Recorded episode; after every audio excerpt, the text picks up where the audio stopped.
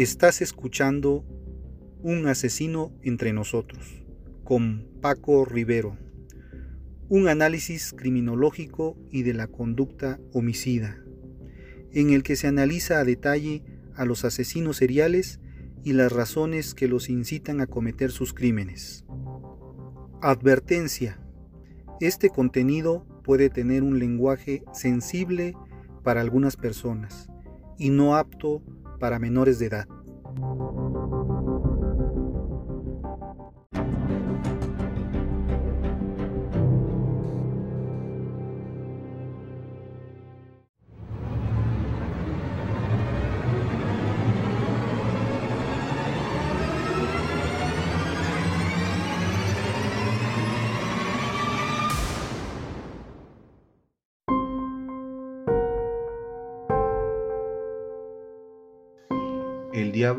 Susurró a mi oído, no eres lo suficientemente fuerte para resistir la tormenta.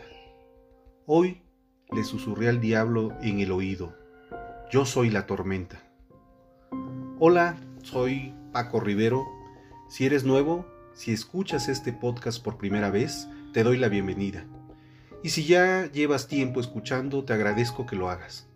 Recuerda que cada semana te compartiré mis ideas, mis pensamientos y experiencias personales sobre temas de la vida cotidiana, pero con un toque personal, que te hará ver las cosas de distinta manera, para dejar de actuar en automático y tomar las riendas de tu vida para elegir tu destino. Si eres de los que buscan conocer nuevos podcasts para escuchar en tu tiempo libre, quieres aprender, informarte, emprender o conocerte mejor a ti mismo, pues déjame decirte que estás en el sitio indicado.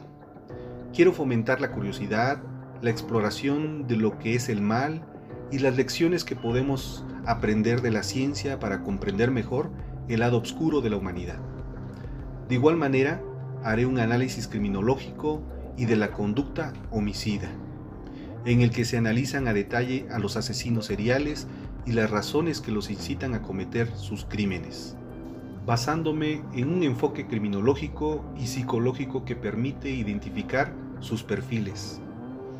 Quiero que hagas preguntas, quiero que tengas hambre de conocimiento y quiero alimentar tu hambre. Acompáñame a un viaje para descubrir la ciencia de tus pesadillas vivientes.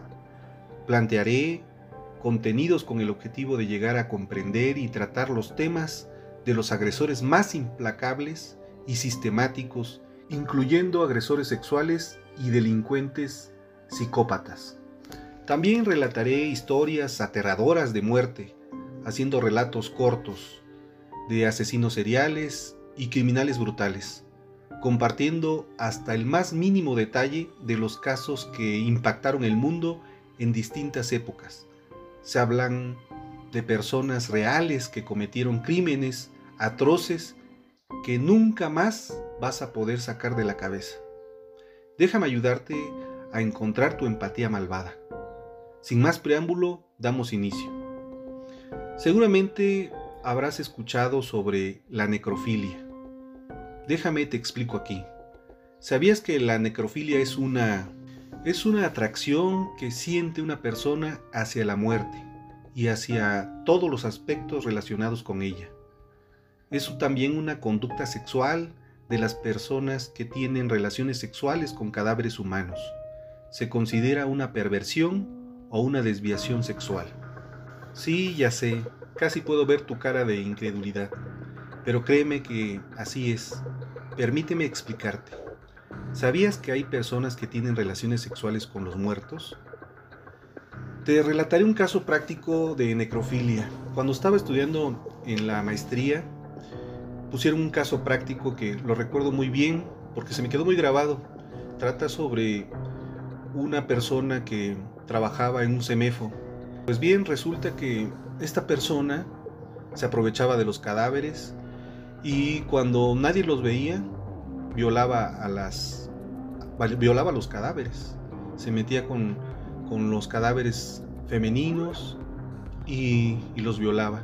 Pero resulta que en una ocasión estaba violando un cadáver y de repente el cadáver cobra vida.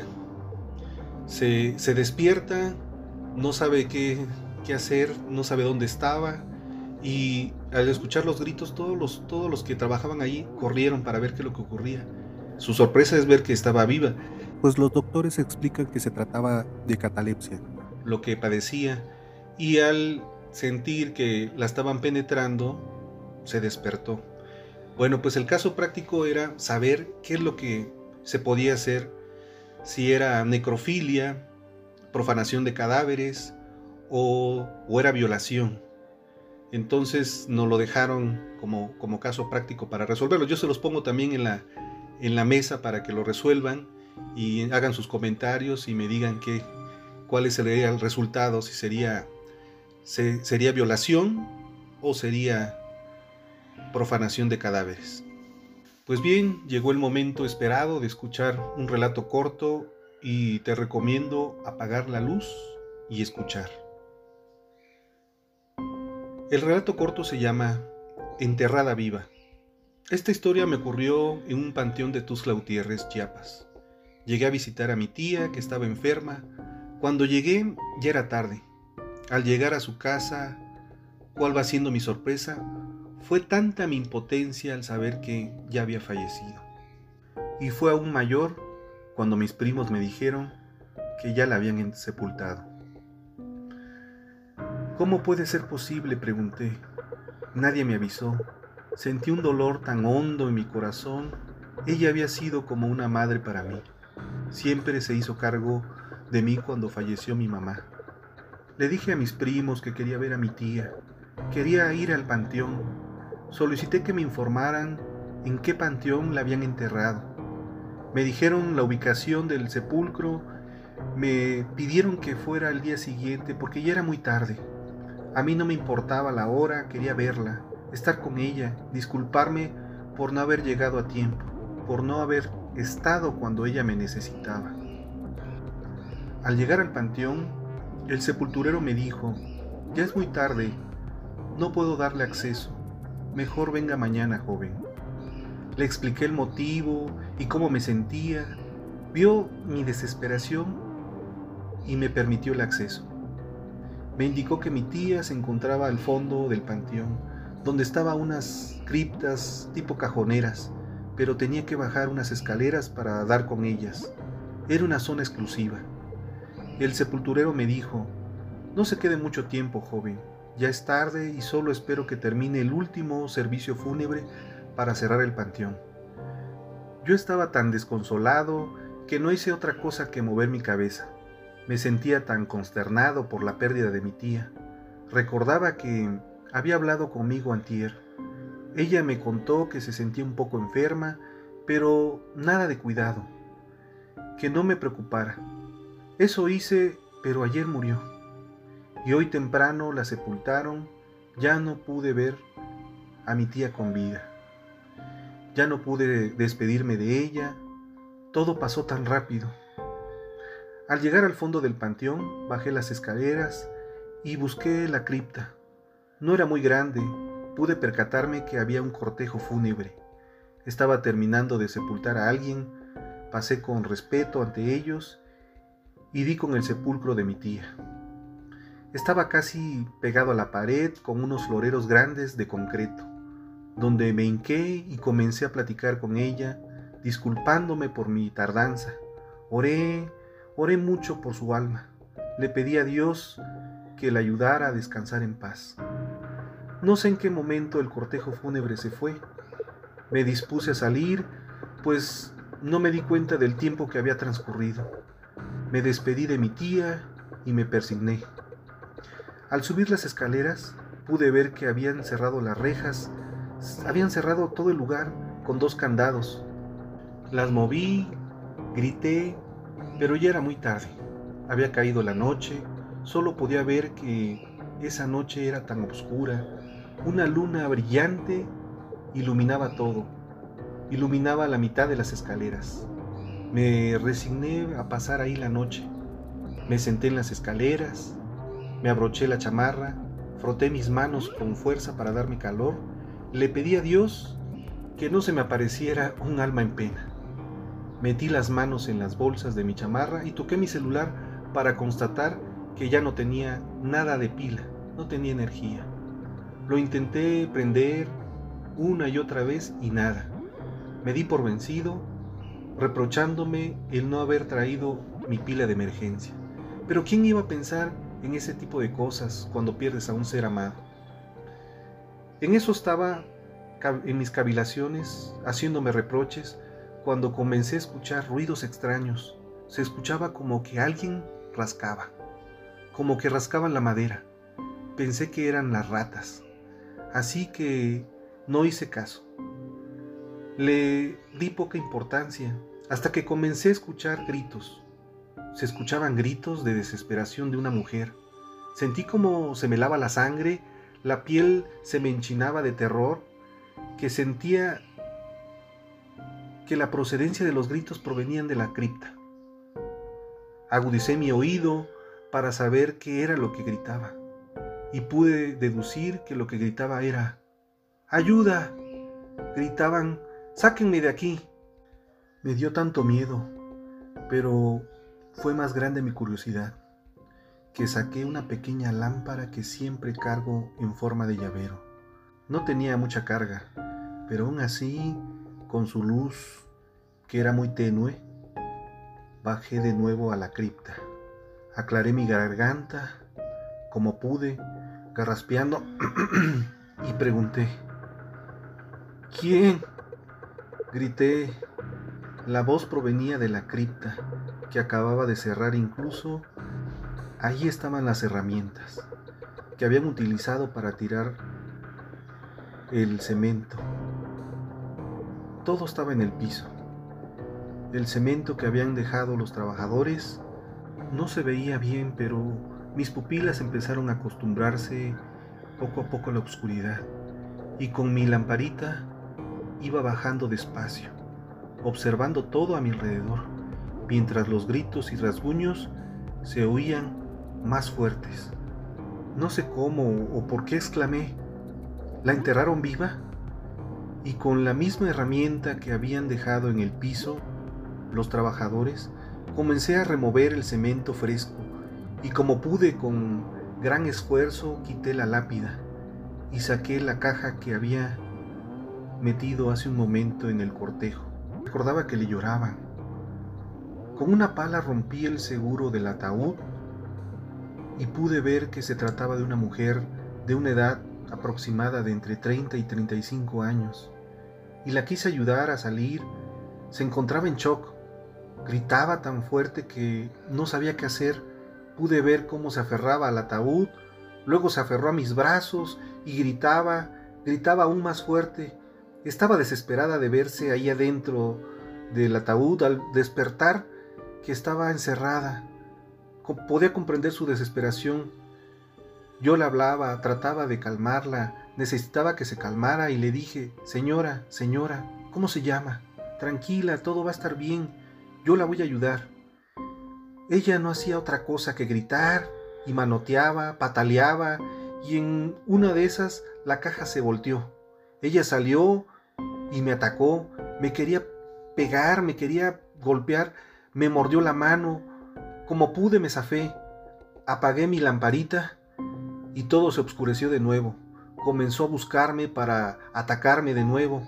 Yo corrí en la oscuridad, me agaché detrás del florero de cemento y vi cómo se iba corriendo rumbo a las escaleras. La seguí con precaución a distancia y vi cómo su cara comenzó a transformarse. Sus ojos estaban desorbitados, su boca abierta con espuma y su cuerpo se arqueaba.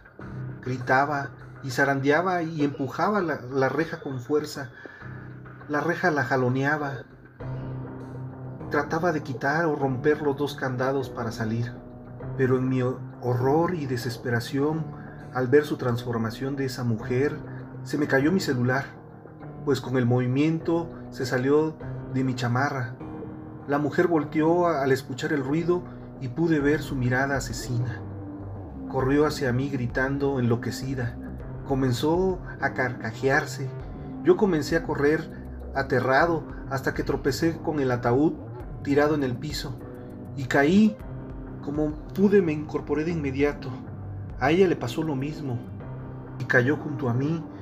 Me apretó con sus manos el cuello y pude ver sus ojos, esos ojos inyectados de sangre, enloquecidos. Las órbitas de sus ojos estaban desencajados. Gritaba, me gritaba mientras me ahorcaba con sus manos. Al mismo tiempo se reía.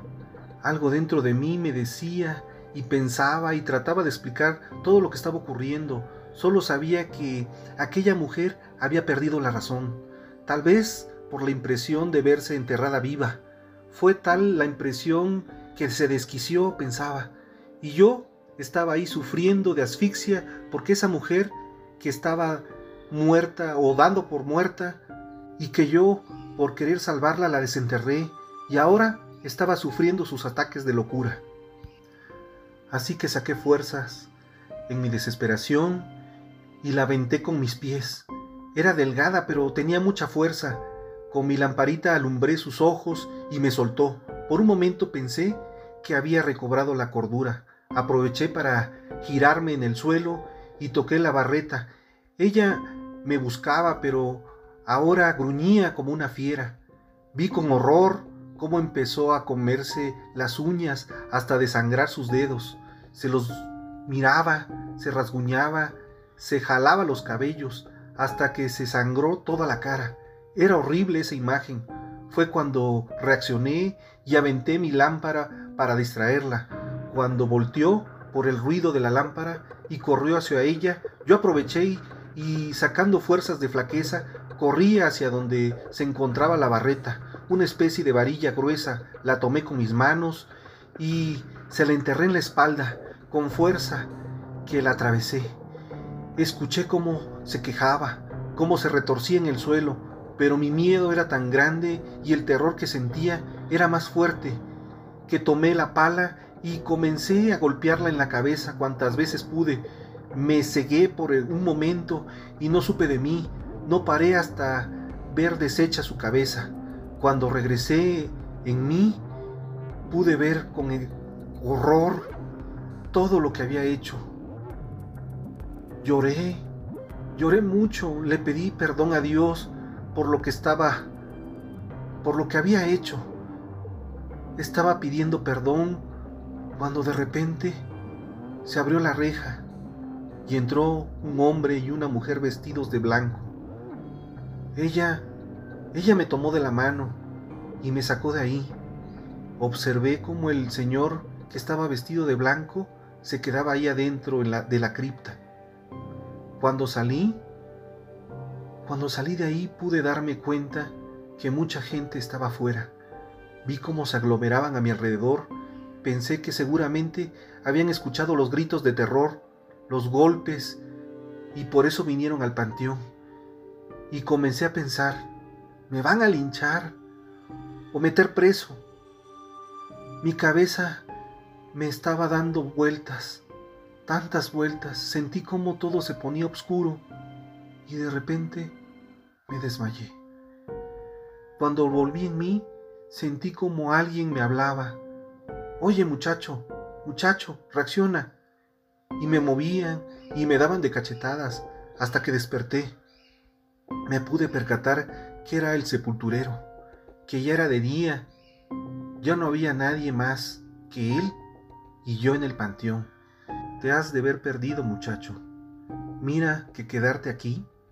Yo estaba sobre una tumba que decía, Madre mía, María. El sepulturero me dijo, seguramente la Madre María te cuidó. Pasaste aquí toda la noche. Yo no podía articular palabra. Pude percatarme que estábamos a unos pasos de la cripta. Y él me dijo, Espérame a que abra estas rejas y te acompaño a la salida. Yo no quería entrar a la cripta. Se daría cuenta de todo lo ocurrido ahí adentro. Vería todo lo que había pasado. Vi cómo abrió los dos candados de la reja y entró. Yo iba detrás de él y asombrado me quedé estupefacto al ver todo en orden. Pude haber pensado que fue un sueño, pero mi celular y mi lamparita estaban tirados ahí.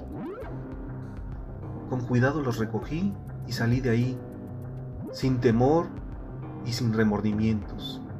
Al pasar por la tumba donde me encontró el Señor, el sepulturero, me contó una historia. Mira muchacho, ahí descansan los restos de Doña María y Don Carlos. Era una pareja muy querida en el pueblo. Eran muy bondadosos, siempre ayudaban a quienes de corazón se arrepentían de sus pecados. Y en verdad yo estaba muy preocupado por todo lo ocurrido. Podía jurar que lo había vivido, que no había sido un sueño, que ahí ocurrió todo lo que les he narrado. Sé que la habían enterrado viva y que yo, que yo la había matado. ¿Qué les pareció el relato corto, amigos? Espero que les haya gustado. Confieso que maté algunos sentimientos por ahí, pero fue en legítima defensa. ¿Desde cuándo la defensa es excesiva? La reacción es causa y efecto de la acción. Defenderse es un derecho, es un reflejo intrínseco de todo ser. Por lo tanto, frente al peligro de agresión, irrupción, violación física o de propiedad ante cualquier ataque, toda defensa es legítima.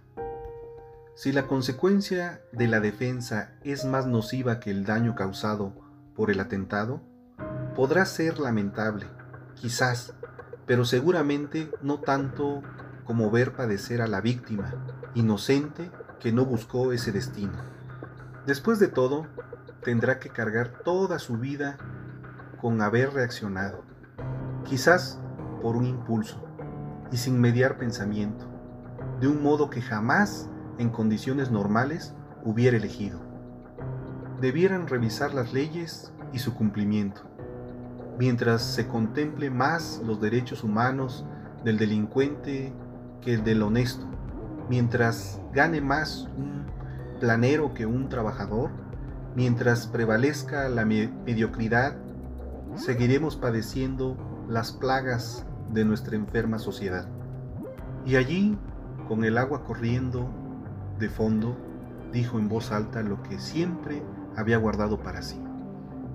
¿Que qué demonios hice? Pues los maté a todos, por supuesto, se contestó a sí mismo molesto, sin saber que en realidad no estaba solo como pensaba. Con las prisas había olvidado un detalle importante, enganchado a la solapa de su traje. Es un fragmento de la novela Olor a muerte en de Beatriz Osa, que habla de cuatro cuerpos en las bolsas de basura, un crimen sin explicación y un asesino huido al otro lado del Atlántico. Esta es la crónica de una matanza contada en directo y de su investigación. Lectura que les recomiendo leer. A mí, en lo personal, me gustó mucho. Paga por el valor de las cosas. Diógenes de Sinope dijo, que las cosas mejores se venden por muy poco precio. Y al contrario, Diógenes Laercio, vidas y opiniones de los filósofos más ilustres. Puedes comprar un sillón de plumas con diamantes incrustados por casi 200 mil dólares. También es posible contratar a un asesino por 500 dólares. Recuérdalo la próxima vez que alguien insista en que el mercado decide el valor de las cosas. El mercado puede ser razonable, pero las personas que lo componen no. Diógenes fue el fundador de la escuela del pensamiento cínica. Resaltó el verdadero valor, axia de las cosas, un tema persistente en el estoicismo y que tanto Epicteto como Marco Aurelio plasmaron en su obra. Es fácil perderse cuando las personas que te rodean gastan una fortuna en baratijas que no pueden llevar cuando mueran. Podría parecer una buena inversión para ti también, pero desde luego que no lo es. Las cosas buenas de la vida valen lo que valen. Las cosas innecesarias no valen la pena, sin importar el precio. La clave es precisar la diferencia. Citado en el libro Estoicismo cotidiano de Ryan Holiday y Stephen Helsman. 366 reflexiones sobre la sabiduría, la perseverancia y el arte de vivir. Editorial Océano. Pero continuemos hablando del derecho penal. La legítima defensa, la defensa propia o autodefensa, es una causa que justifica la realización de una conducta sancionada penalmente, eximiendo de responsabilidad a su autor, y en caso de incumplirse todos sus requisitos, permite reducir la pena aplicable a este último. Los tipos de legítima defensa, existe la legítima defensa propia, la legítima defensa privilegiada y la legítima defensa de terceros. La finalidad de la legítima defensa es una causa eximiente de responsabilidad penal, necesaria para impedir o repeler toda agresión injusta de bienes propios o de un tercero. Los efectos de la legítima defensa es una causa eximiente de responsabilidad penal necesaria para impedir o repeler toda agresión injusta de bienes propios o de un tercero. Se habla de legítima defensa cuando se repele una agresión real, actual o inminente, sin derecho, en defensa de bienes jurídicos propios o ajenos, siempre que exista necesidad de la defensa empleada y no medie provocación dolosa suficiente e inmediata por parte del agredido o su defensor. La legítima defensa es un instituto jurídico de carácter universal y que ha sido reconocido por todas las legislaciones del mundo a tal punto que el Papa Juan Pablo II en su encíclica Evangelium Vitae, el Evangelio de la Vida, del 25 de marzo de 1995, la define claramente como el derecho a la vida y la obligación de preservarla.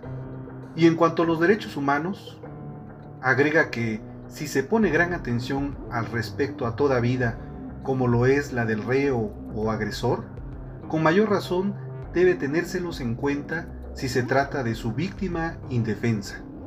Recordemos que los derechos humanos también forman parte del derecho inalienable de las víctimas, en su mayor parte hombres de las fuerzas de seguridad que siempre son violados por sus agresores. Pero bueno, quiero que recuerdes que tengo una opinión, pero es mi opinión y podría estar mal. ¿Por qué? Arruinaría la tuya. No se pierdan el próximo episodio en donde hablaremos de la era medieval, etapa de la historia humana en que fue derramada sangre humana por manos de la Santa Inquisición, la peor pesadilla del mundo que tuvo que experimentar los peores horrores. Mucha gente inocente sufrió momentos infernales a manos de estos asesinos con una mente diabólica. No se sentía ni el más mínimo sentimiento de misericordia para con sus semejantes. Un ejército de criminales al servicio del Vaticano, al mando del Papa, de ese momento al mando del supuesto general de las Fuerzas Armadas al servicio del Vaticano, a cargo del general Ignacio de Loyola, curiosamente quien iba a decir que este mercenario, cruel al servicio del Vaticano, lo harían un santo las grandes multitudes, le honrarían colocándole en un pedestal al peor criminal. Pero bueno, de eso hablaremos en el próximo capítulo. Significaría mucho para mí si sigues, si comentas, si me compartes con tus amigos y, ¿por qué no?, también con tus enemigos. También asegúrate de dejar un comentario con ideas para el próximo capítulo o si tienes algún consejo para mejorar mi podcast, te lo agradecería mucho. Le doy las gracias a todos los que me escuchan. Gracias por escucharme, por el apoyo que he recibido en este podcast Realmente este apoyo ha servido bastante para seguir creciendo y para seguir creando nuevo contenido para ustedes. Espero sus comentarios, no me despido, solo les digo hasta el próximo episodio. Infinitas gracias y gracias por estar. Recuerda que quien convive con monstruos debe tener cuidado de no convertirse en uno de ellos. Mi nombre es Paco Rivero. Este es un asesino entre nosotros.